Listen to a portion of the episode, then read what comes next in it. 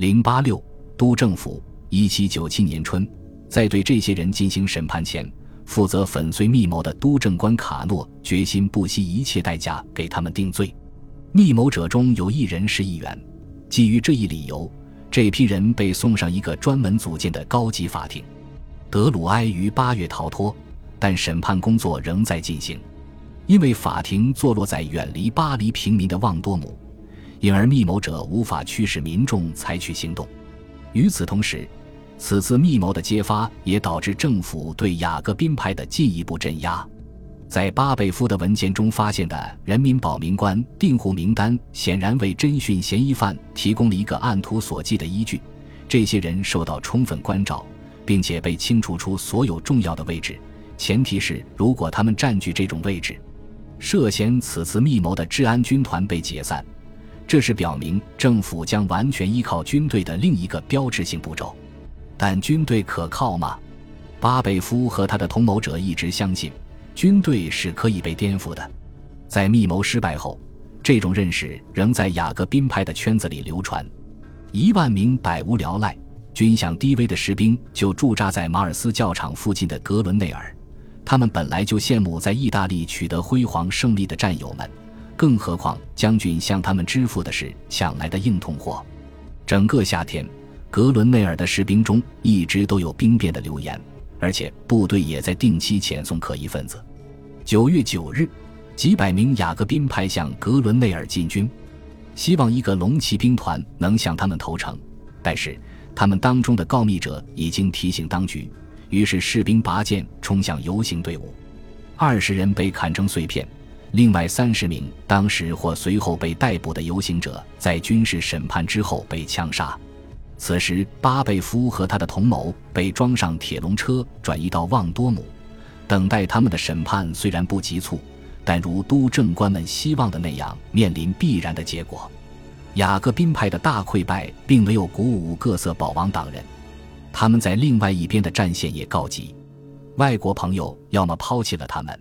如英国人正在发出和平的试探信号，要么在战场上溃败，如在意大利的奥地利人，在旺代和布列塔尼，奥什对保王党叛乱的镇压已进入最后阶段，白色恐怖仍然笼罩着整个东南部地区，那些过去与雅各宾派有牵连的人仍有性命之忧，在瑞士的英国间谍头目维克汉姆和在意大利的当特雷格仍然抱有这样的希望。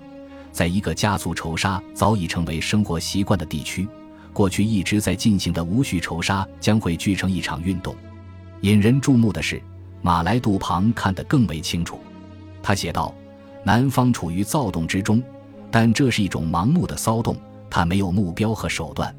”1796 年1月，阿尔勒当地的一位评论者说：“这里的人民完全是我行我素，很少关心公共利益，他们染上了一个坏毛病。”把重大的民族关怀简化为个人的激情和感受，对他们而言，革命危机并不是有利于或有害于自由的某个事件，而是让一派压倒另一派的手段。在这种情况下，君主派把重掌国家的希望寄托在选举胜利上。接下来的选举计划于1797年春天举行，一些非前国民工会成员的议员已经在讨论这样的问题。前国民工会成员数量的减少，如何才能有利于君主派？他们定期在城郊繁华的克里希聚会。这个克里希俱乐部最初出现于热月时期，在普月事件过后一度陷入沉寂，这一点可以理解。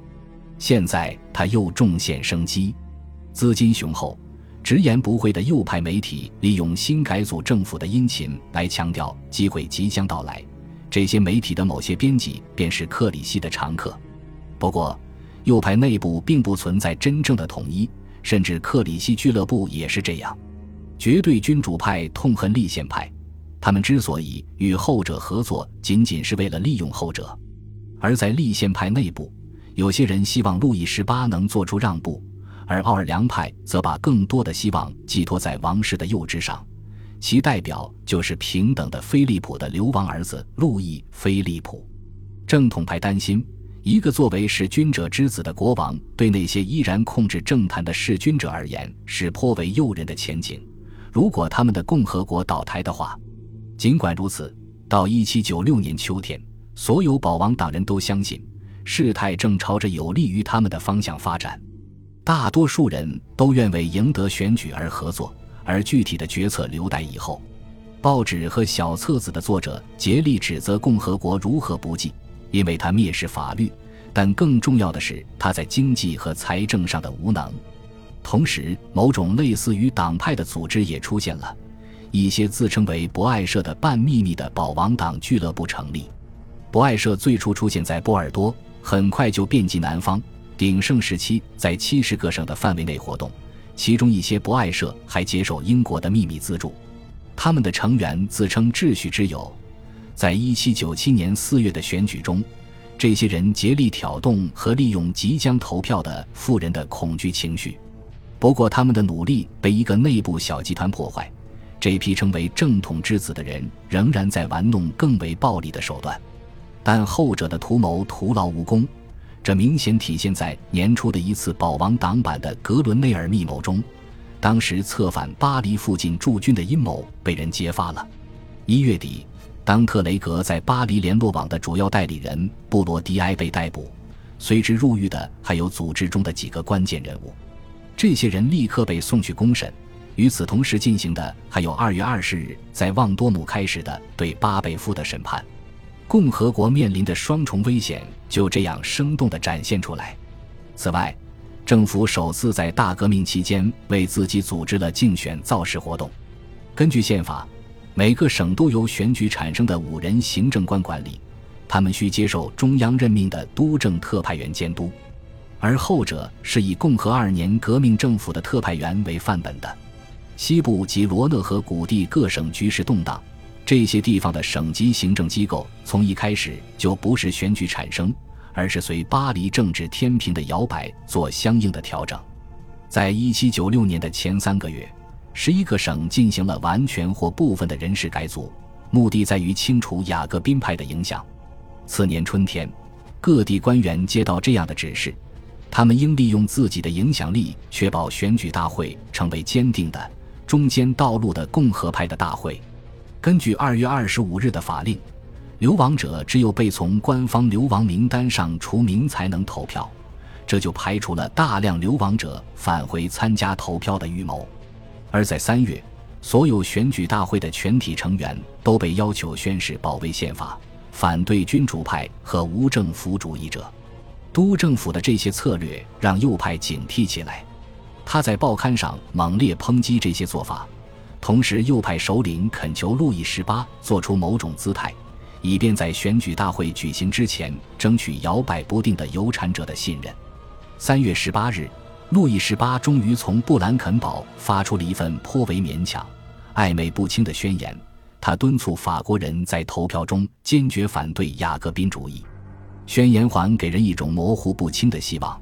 维罗纳宣言并不是他最终的决定。共和五年的选举于三月二十一日到四月九日举行。虽然有些前所未有的举措，但选举还是在公众的冷漠中进行。这是一七九一年以来历次选举的共同特征。鉴于约二百三十四名原国民工会的成员将根据抽签退出议会，这次选举就是要补选这些议席。但大部分有选举资格的选民并没有劳神参加投票。不过，选举大会的意见还是很明确的，他们大力反对国民工会及其遗产，因此只有十一名即将退出的议员重新当选。他们也反对雅各宾主义，任何具有明确的左派身份的候选人都未重新当选。但他们的投票首先反对的是督政府。在当选的议员中，二百二十八人此前毫无政治经验，人们仍倾向于这些人，而不是当局竭力支持的那些心腹老手。一百八十二名当选者是保王党人，但这并不意味着他们构成一个统一的党派。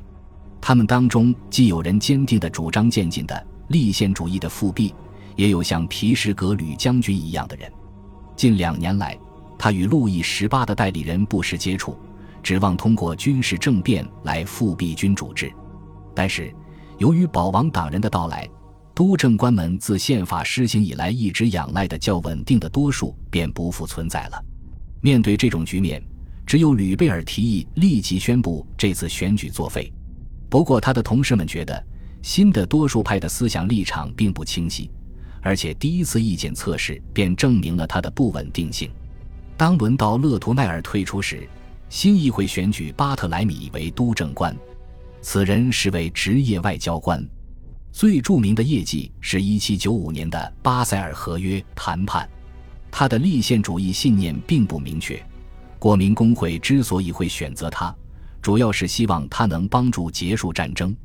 当然，所有国内局势的演变都是以波拿巴在意大利的胜利以及在德国前线的进展为背景的。莱奥本预备条约于四月十八日签订，五月二十日。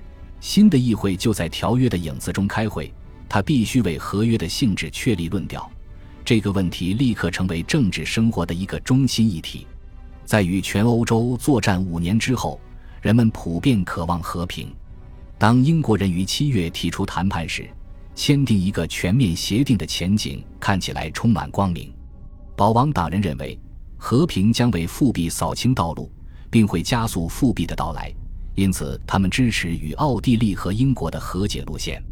务实的卡诺和巴特莱米也认识到，如果不做出明显的让步，和平注定不会长久。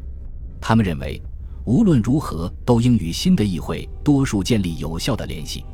但另三位督政官认为，这种合作只能带来君主派的胜利。皮什格吕已经当选为五百人医院的主席。与此同时，督政官们收到了关于波拿巴叛国的致命证据，共和国的一些成功将领不愿亲眼看着他们的战果最终换来的是个国王。这其中不仅有波拿巴，还有驻荷兰的司令官奥什，他希望恢复自己在上个冬天的爱尔兰溃败中被削弱了的声望。在巴拉斯的怂恿下，奥什于七月将军队调入首都周围的宪法区域，在军队的关照下。